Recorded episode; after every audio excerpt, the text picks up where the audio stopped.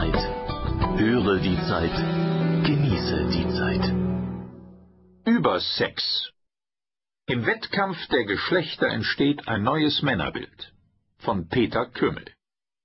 Die Zeitausgabe 44 vom 27.10.2005.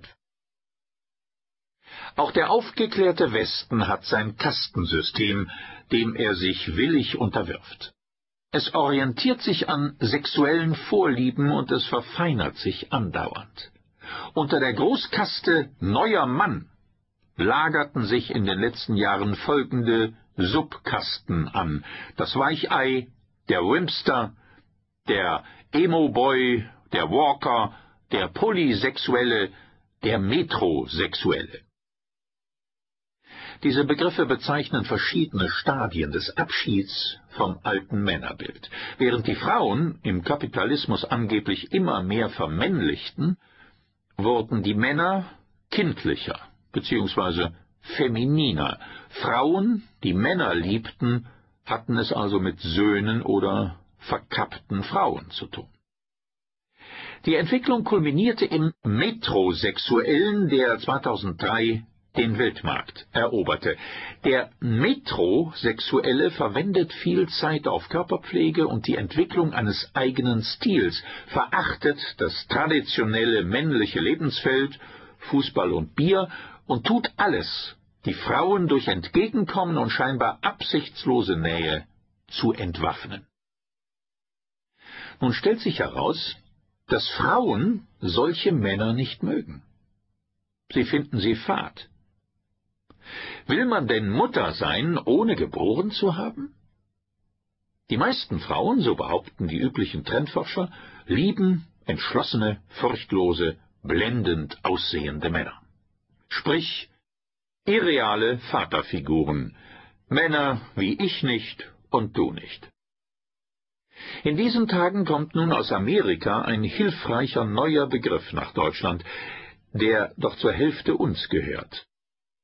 Der Begriff heißt The Übersexual, nur echt mit Umlaut, und er bezeichnet, was Frauen wirklich wollen. Die Trendforscherin Marian Salzman veröffentlicht in ihrem neuen Buch The Future of Man eine Liste der bedeutendsten Übersexuellen, lauter Steher, Bringer, Alphawesen. Auf Platz 5 Schwarzenegger. Auf vier Donald Trump, auf drei Bill Clinton, auf zwei George Clooney und auf eins der Musiker und Weltretter Bono. Der Mensch ist ein Seil, geknüpft zwischen Tier und Übermensch, ein Seil über einem Abgrunde, sagt Nietzsche in Also sprach Zarathustra. Und kommt da nicht Bono ins Spiel?